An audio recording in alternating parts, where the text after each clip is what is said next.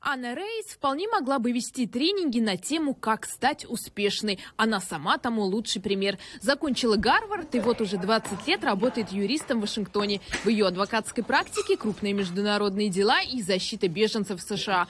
Но, как и подобает любой американской мечте, на пути к успеху ей пришлось пройти через трудности. Родители Анны переехали из Барселоны в штат Кентукки, когда ей было 5 лет. Адаптироваться на новом месте было сложно, в отличие от отца. Ни Анна, ни ее мама на английском не говорили. Когда я пошла в детский сад, помню, как чувствовала себя изгоем, потому что не могла ни с кем общаться. Я не помню каких-то конкретных событий, но это чувство хорошо запомнила. Анна рассказывает, что все поменялось в первом классе. Там она встретила учительницу, которая решила ей помочь выучить язык. Я не могла ни писать, ни говорить на английском. Каждый день она приходила на работу на час раньше, чтобы помочь мне освоить язык.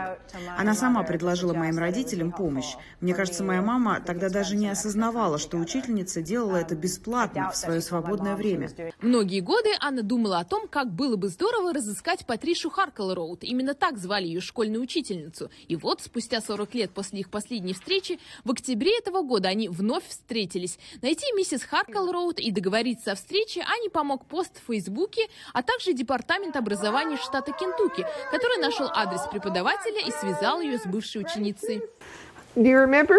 Вы меня помните? Я знаю, что сейчас выгляжу совсем не так, как когда мне было 36.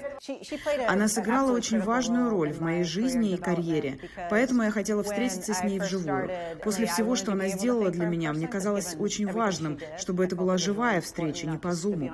Перед вылетом в Кентукки я сдала тест на COVID. Это была незабываемая встреча. Она потрясающий и очень теплый человек. Я была рада, что наконец смогла выразить ей свою благодарность. На все слова благодарности миссис Харкл Роуд скромно отвечает, что всего лишь делала то, что должна была делать. Я советовалась с коллегами и все время думала, как же мне ей помочь. В результате мы начали с самого простого. Изучали слова, цвета и цифры. Мы занимались каждый день, и Анна все схватывала на лету. Сама Анна неустанно повторяет, насколько важной оказалась роль Патриши Харкл Роуд в ее судьбе. И дело не только в английском языке. Она научила меня важным вещам. В первую очередь, конечно, читать и писать по-английски. Но самое главное, это то, что она показала мне, как это важно – помогать другим. Анна надеется, что ее история вдохновит людей почаще говорить «спасибо». Такое внимание ничего не стоит, говорит Анна, но для многих, особенно в канун Нового года, просто звонок или письмо могут стать очень дорогим подарком.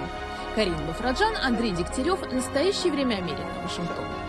Thank you. I can't thank you.